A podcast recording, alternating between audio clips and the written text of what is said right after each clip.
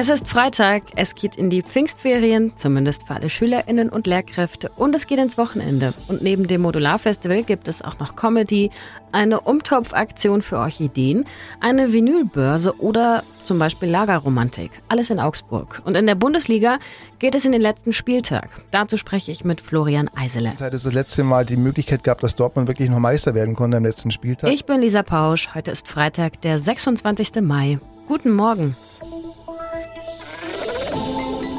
Nachrichtenwecker, der News-Podcast der Augsburger Allgemeinen. Bevor wir zu den Veranstaltungstipps kommen, gibt es erstmal die wichtigsten Nachrichten aus Augsburg.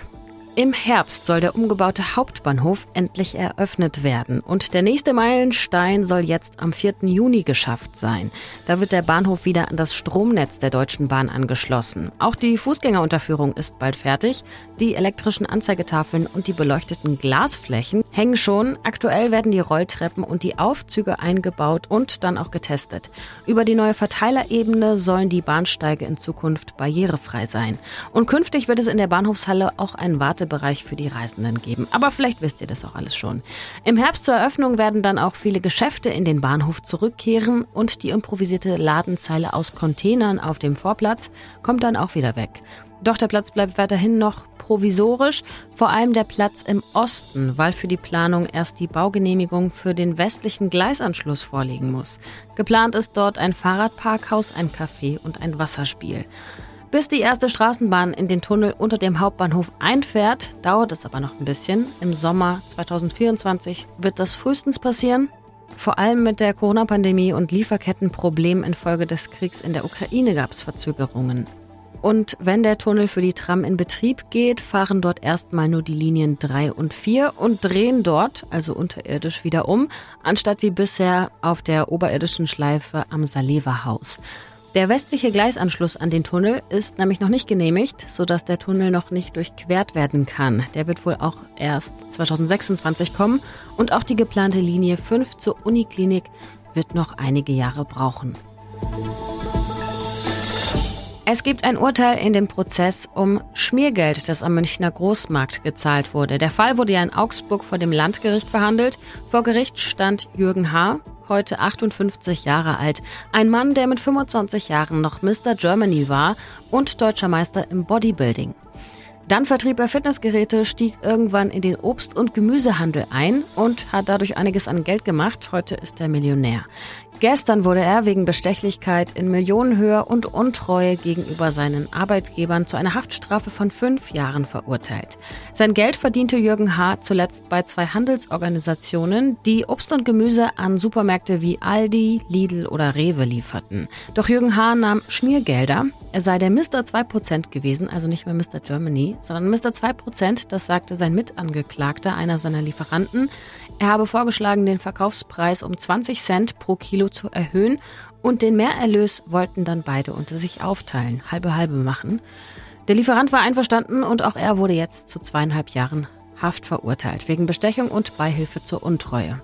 Man kann nicht sagen, dass Jürgen H. grundsätzlich wenig verdiente und sich deswegen einen lukrativen Zuverdienst suchen musste.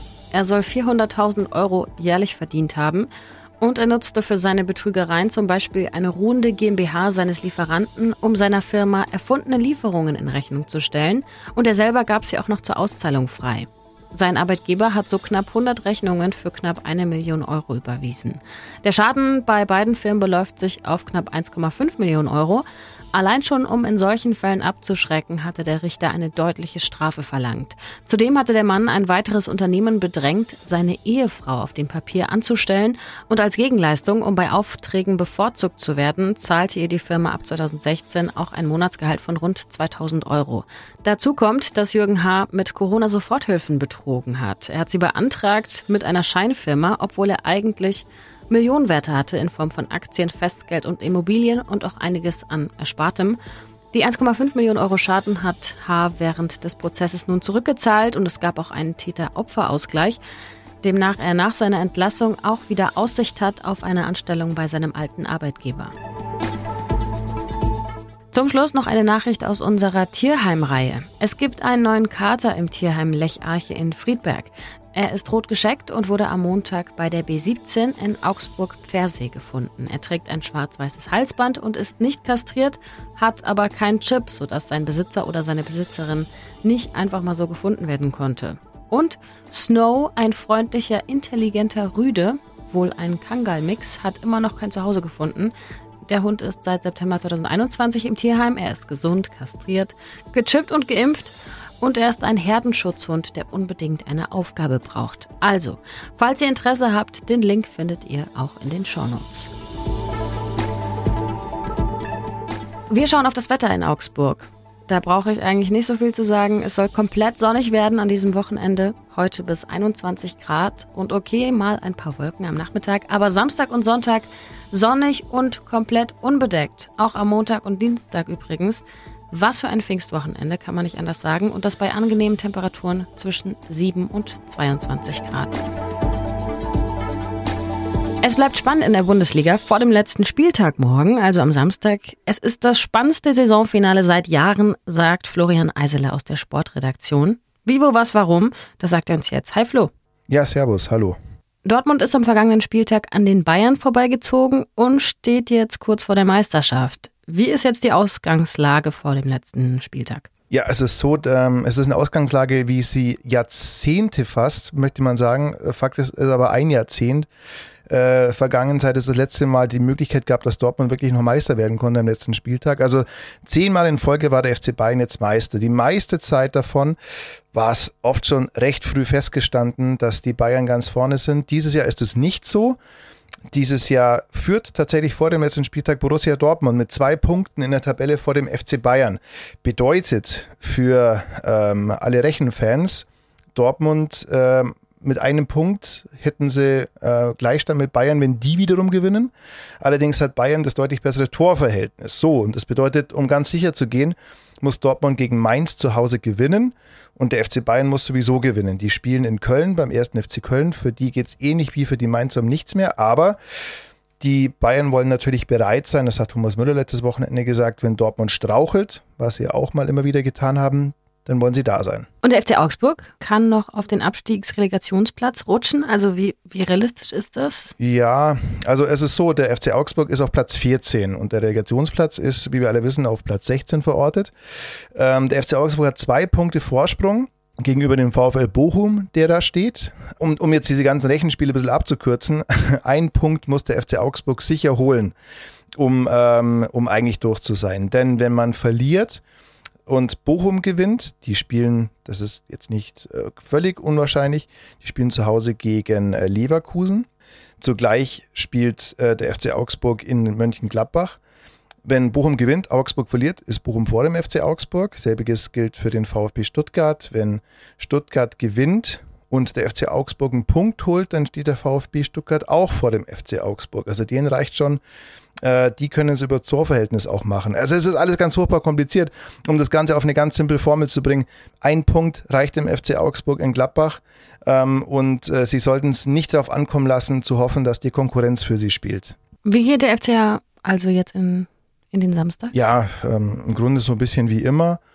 Ähm, Pressekonferenz äh, von Enrico Maaßen war jetzt am Freitagnachmittag und im Grunde hat er gesagt, man will gar nicht so arg viel anders machen als sonst. Man will, wie hat das gesagt, alles, nicht alles auf links drehen, ähm, sondern bei sich selbst bleiben. Ähm, ja, der, der Spötter möchte, in mir möchte sagen, es wäre ganz gut, wenn man mal was ändert, denn auswärts hat der FC Augsburg in diesem Kalenderjahr noch keinen einzigen Sieg geholt. Und äh, ein Sieg wäre natürlich das höchste der Gefühle, aber das wäre das, was am ehesten für stabile Nerven sorgen würde bei allen, bei allen FCA-Fans. Und wie geht ein Flo Eisele in das letzte Saisonspiel? Ich gehe super entspannt in das letzte Saisonspiel, weil ich tatsächlich das Glück habe, dass ich äh, beruflich in keinem Stadion sein muss und werde es mir zu Hause in aller Ruhe mit, äh, mit Freunden, die kommen zum Grillen vorbei und meinen Kindern und meiner Familie angucken. Natürlich aber auch mit der gebotenen Anspannung, das ist klar. Was glaubst du, wird's Dortmund? Also ich habe eine Wette laufen mit unserem Ressortleiter Tilman Mehl. Die habe ich vor vier Wochen abgeschlossen und ich war mir sicher, dass Bayern das noch holt. Das war vor dem äh, Spiel in Bochum, bei dem Dortmund ganz wichtige Punkte gelassen hat. Die vermeintlich entscheidenden Punkte, dachte man damals, äh, die dann bewirken, dass FC Bayern wieder Meister wird. Ich muss mich jetzt selber, glaube ich, ein bisschen korrigieren. Ich glaube nicht, dass es diesmal für Bayern reicht, denn Dortmund wird sich das zu Hause nicht mehr nehmen lassen. Die haben, kommen mit einer Serie von elf Siegen, sind es, glaube ich, in Folge zu Hause an, werden dann das zwölfte sehr wahrscheinlich gewinnen gegen ein FSV Mainz, um das es um nichts mehr geht und ähm, werden den ersten Meistertitel seit 2012 holen. Genau. Danke, Flo. Ja, bitte. Was sonst noch wichtig wird, der Bundestag soll heute die umstrittene Pflegereform der Ampelkoalition beschließen. Die Pläne von Karl Lauterbach, dem Gesundheitsminister, sehen Entlastungen für Pflegebedürftige vor und grundsätzlich höhere Beiträge, um die Pflegeversicherungen zu stabilisieren. Auch Nachbesserungen für pflegende Angehörige sind vorgesehen. Zudem stimmt der Bundestag heute über die letzte Verlängerung des Bundeswehreinsatzes in dem westafrikanischen Land Mali ab. Der soll am 31. Mai 2024 enden. Nach der Razzia gegen Mitglieder der Klimaprotestgruppe Letzte Generation haben sich mehrere PolitikerInnen der Union dafür ausgesprochen, dass der Verfassungsschutz die Gruppe beobachtet. Darunter die CDU-Bundestagsabgeordneten Christoph de Vries und Alexander Hoffmann Thomas Haldenwagen, der Präsident des Amts für Verfassungsschutz, auch von der CDU, hatte zuletzt gesagt, dass es keine hinreichenden Anhaltspunkte für eine Einstufung der Gruppe als extremistisch gebe, denn grundsätzlich verzichteten die Aktivistinnen auf aktive Gewalt. In dieser Einschätzung seien sich auch die 16 Landesämter für Verfassungsschutz alle einig. Mit Klebeaktionen an Kunstwerken oder auf Straßen hatte die letzte Generation bundesweit auf sich aufmerksam gemacht, die Gruppe fordert unter anderem einen sogenannten Gesellschaftsrat, der das Ende der fossilen Brennstoffe in Deutschland bis 2030 planen soll, außerdem Tempo 100 auf Autobahnen und ein 9-Euro-Ticket. Und wir schauen aufs lange Pfingstwochenende. Es passiert einiges in Augsburg, daher hier nur eine wenn auch nicht ganz kurze, Auswahl. Zum letzten Mal könnt ihr heute die Oper Peter Grimes im Martini Park sehen um 19.30 Uhr und am Dienstag fällt die letzte Klappe auch für Shock-Headed Peter um die gleiche Uhrzeit auch im Martini Park. Für beide gibt es noch Karten. Auch zum letzten Mal gibt es das Theaterstück The Fear of 13 über einen unschuldigen Verurteilten, heute am Freitag und Samstagabend um 20.30 Uhr im Ensemble im Textilviertel.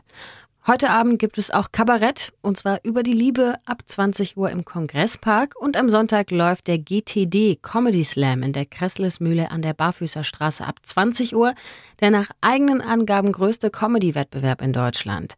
Dann Themawechsel, eine Aktion für alle, deren Orchideen hängen. Nehmt den Topf und bringt ihn am Samstag mit der Orchidee zwischen 14 und 18.30 Uhr zum Umtopfen in den Botanischen Garten im Siebentischwald. Und wenn ihr der Pflanze dann noch den Horizont erweitern wollt, könnt ihr in die Wagenhalle Lechhausen fahren. Da haben die Freunde und Freundinnen der Augsburger Straßenbahn den Tag der offenen Tür von 11 bis 18 Uhr. Dazu gibt es auch einen Bücherflohmarkt. Alte Loks seht ihr auch im Bahnpark an der Firnhaberstraße 22. Da gibt es eine Zeitreise im Rundhaus Europa mit 16 Stationen. Sonntag 10 bis 16 Uhr. Und der TSG 1885 feiert den Sommer mit einem Fest am Samstag von 16 bis 22 Uhr. Da soll auch Romantik am Lagerfeuer aufkommen können, wenn gewünscht. Und am Montag könnt ihr nach dem langen Wochenende Schallplatten gucken gehen. In der Ballonfabrik findet eine Plattenbörse statt von 11 bis 18 Uhr. Wenn ihr Kids mit dabei habt, sage ich nur Planetarium am Sonntag um halb zwei nachmittags Jemand frisst die Sonne auf, heißt das Stück. Das klingt ja schon mal vielversprechend. Und in der Stadtbücherei sagen die Bücherzwerge am Freitag, also heute ab 14.30 Uhr, vielleicht hört es noch rechtzeitig, ich packe meinen Beutel. Und ja, was sie da reintun, das erfahrt ihr nur, wenn ihr hingeht, für alle Kinder ab zwei Jahren. So, wenn das hier zu schnell war zum Mitschreiben, findet ihr alle Infos wie immer auch in den Shownotes, beziehungsweise ich packe euch den Link zu dieser Übersicht mit in die Shownotes. Ich brauche jetzt eine Pause, ist ja auch Wochenende. Ich bin Lisa Pausch. Danke euch fürs Zuhören und wünsche euch ein ruhiges, sonniges Wochenende. Macht's gut, bis bald. Tschö, baba und wie immer. Ahoi. Nachrichtenwecker ist ein Podcast der Augsburger Allgemeinen. Alles, was in Augsburg wichtig ist, findet ihr auch in den Show Notes und auf augsburger-allgemeine.de.